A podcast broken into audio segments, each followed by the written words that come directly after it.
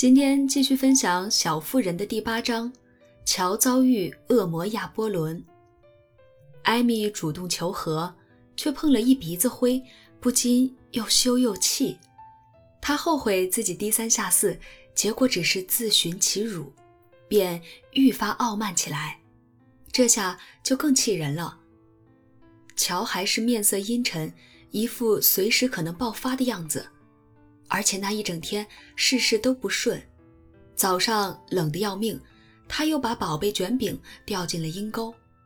马奇姑婆烦躁不安，梅格格外敏感，回家看到贝斯闷闷不乐，艾米一直在旁指桑骂槐，说有些人嘴上说要学好，明明有现成的榜样，却不去采取行动。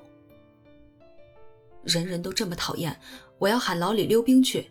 他脾气好又快活，我知道他肯定能让我心情好起来。乔自言自语，然后便出了门。艾米听见冰鞋的撞击声，探出脑袋一看，便急得叫起来：“他答应要带我去的，冰马上就要化光了，但要这个暴脾气带上我，说了也等于没说。”别这么说嘛，你却是过分了，烧了他的宝贝小书，他可没那么容易原谅你。不过我倒觉得现在可能好点了，只要你找准时机，我猜他会回心转意的。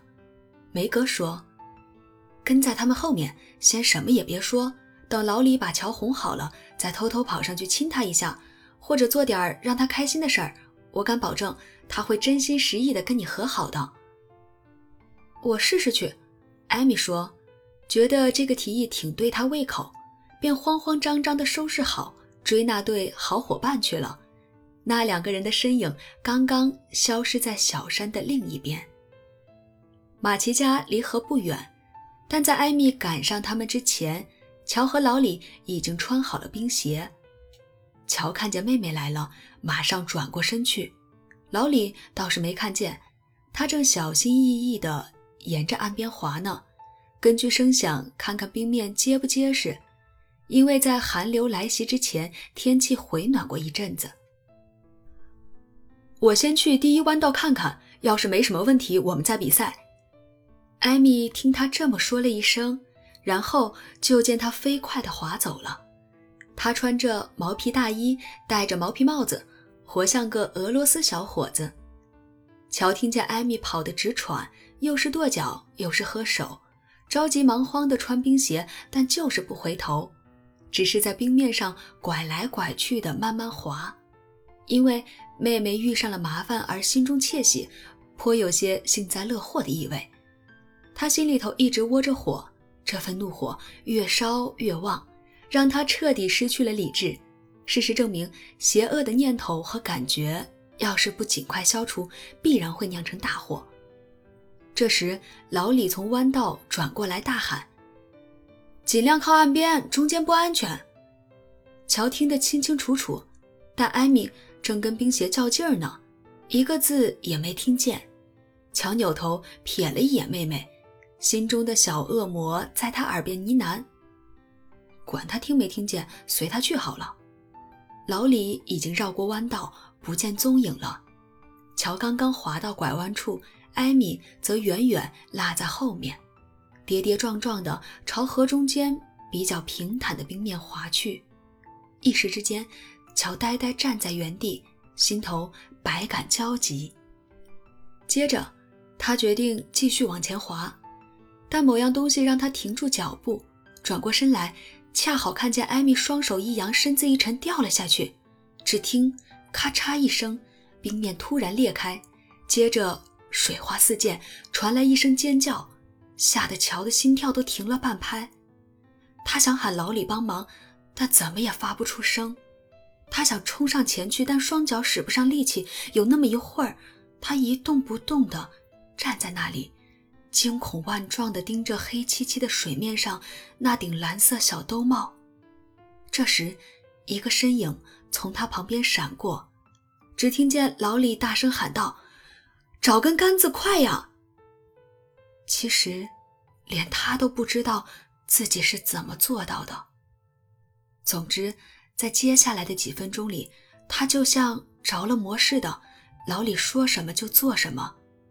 幸好老李沉着冷静，马上趴在冰面上，用胳膊和冰球杆拖住艾米，坚持到乔从篱笆那边拖过来一根木杆。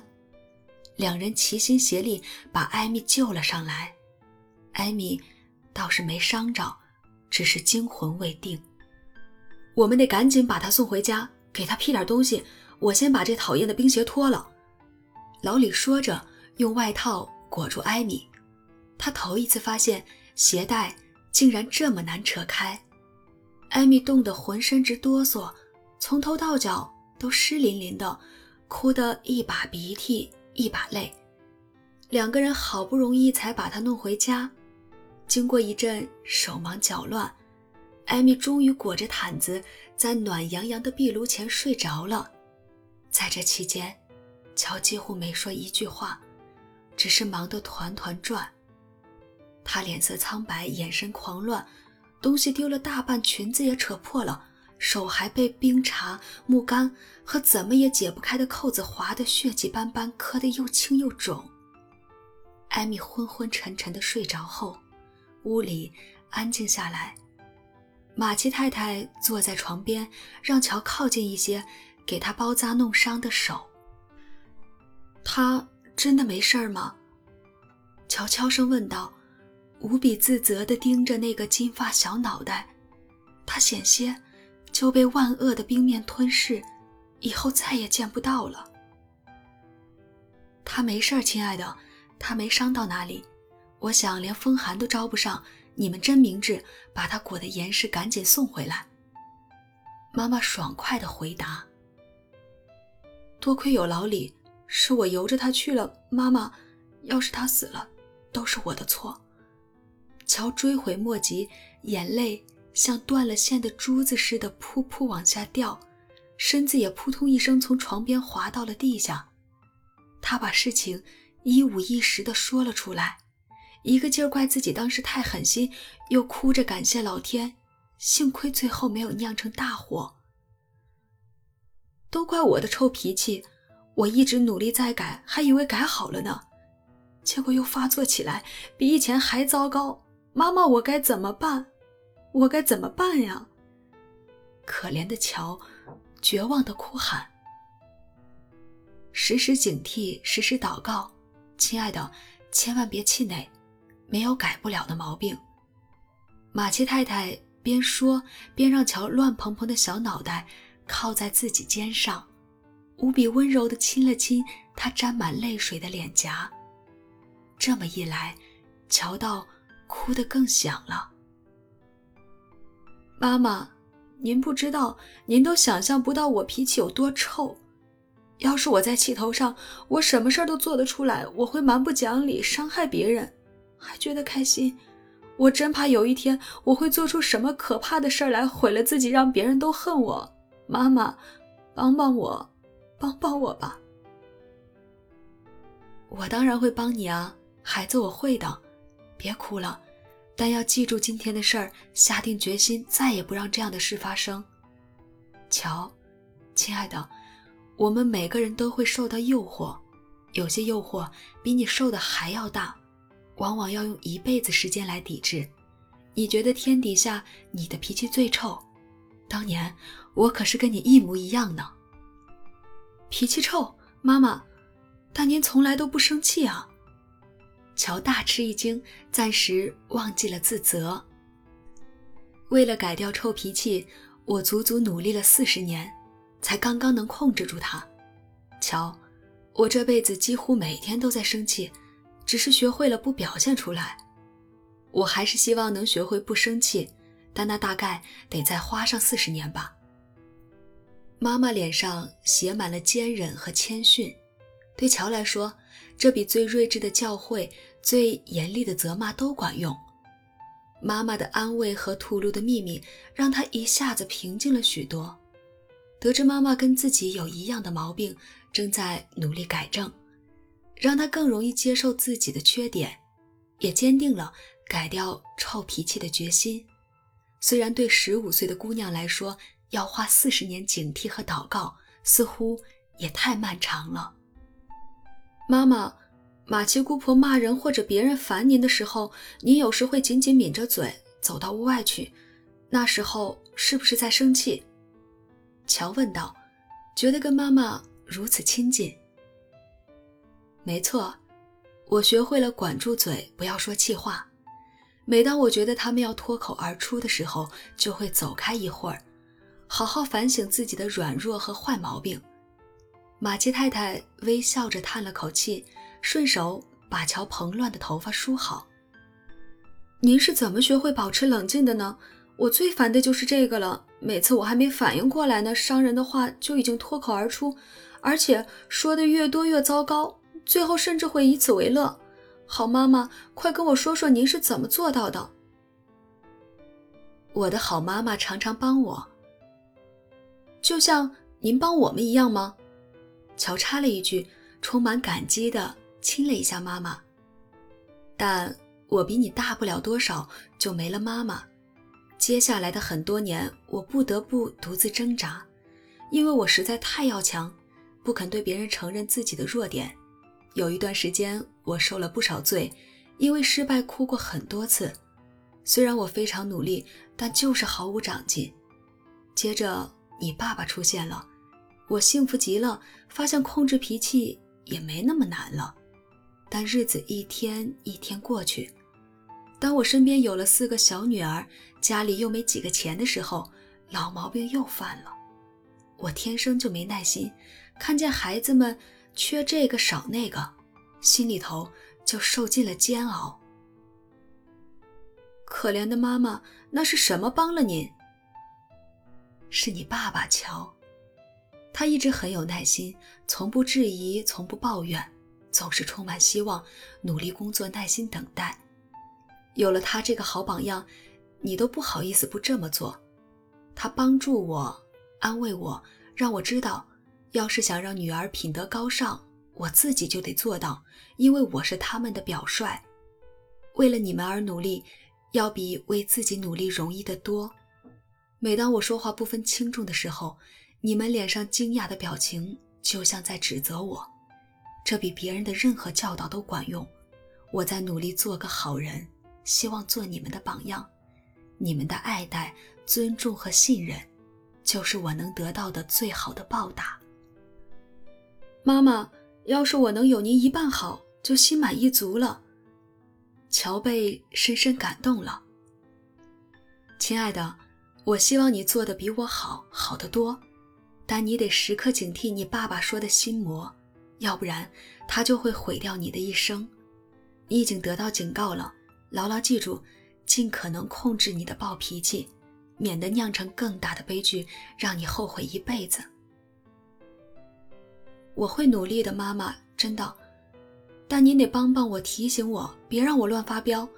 我看见爸爸有时候会把手指按在嘴唇上，亲切又严肃地望着您，您就会抿着嘴走出去。那是他在提醒您吗？乔轻声问道。对，是我叫他这么帮我的。他一直牢牢记着，那个小小的手势和亲切的眼神，不知有多少次阻止了我出口伤人。乔看见泪水在妈妈眼眶里打转，嘴唇还微微颤抖，担心自己说的太多了，急忙低声问道：“我平时偷看您，又跟您说这些，是不是不好？我真不是故意的，不过把心里话告诉您，我就舒服多了，觉得好安全，好幸福。”亲爱的乔，你什么话都可以跟妈妈说，女儿们信任我，知道我爱她们。是我最开心也最骄傲的事儿呢。我还以为让您伤心了呢。不，亲爱的，只是说到你爸爸，让我想起我有多想他，多感谢他。为了他，我也该全心全意照顾好他的女儿们，让你们过得安全又幸福。但是，你让他上前线的呀，妈妈。他走的时候，您一滴眼泪都没掉，到现在也从不抱怨。看上去根本不需要帮忙嘛。乔看上去一头雾水。我把自己最好的东西献给祖国，一直等到他离开才让眼泪流下来。我们只是尽自己应尽的义务，到头来肯定会更幸福。那为什么还要抱怨呢？如果说我看上去不需要帮忙，那是因为我有个比你爸爸还好的朋友，会安慰我、支持我。孩子，你生活中的烦恼和诱惑才刚刚开始，以后还会有许许多多。但如果你能像感受爸爸的爱那样，学会感受天赋的力量和慈爱，就能克服困难，抵制诱惑。你越是爱他、信任他，就离他越近。不用再依赖人间的力量和智慧，他的慈爱和关怀永不消失，永不改变，永远与你同在，将带给你一生平安、喜乐和力量。全心全意的信任他，随时随地向他倾诉你那些小小的苦恼、希望、罪过和悲伤吧，就像你来找妈妈一样。乔什么也没说，只是紧紧搂住妈妈。默默的虔诚祷告，将心头的机遇和盘托出。在这个悲喜交加的时刻，他不但领悟到了悔恨和绝望的痛苦，也感受到了无私和自律的甜蜜。在妈妈的指引下，他跟这位所有孩子的好朋友更亲近了。天父的爱比人世间任何父爱都要强烈，比任何母爱都要温柔。艾米在睡梦中动了动，发出一声叹息。乔像急着改正错误似的，马上抬头望去，脸上是一副从未有过的表情。我含怒到日落了，不可原谅他。今天要不是有老李，就什么都来不及了。我怎么能那么狠心？乔低头看着妹妹，轻轻梳理她披在枕上湿淋淋的头发。心里话不禁脱口而出，艾米就像听见了似的，睁开眼睛，伸出双臂，微微一笑，拨动了乔的心弦。姐妹俩都没有说话，只是隔着毯子紧紧抱在一起，用发自内心的一吻，化解了所有的怨恨。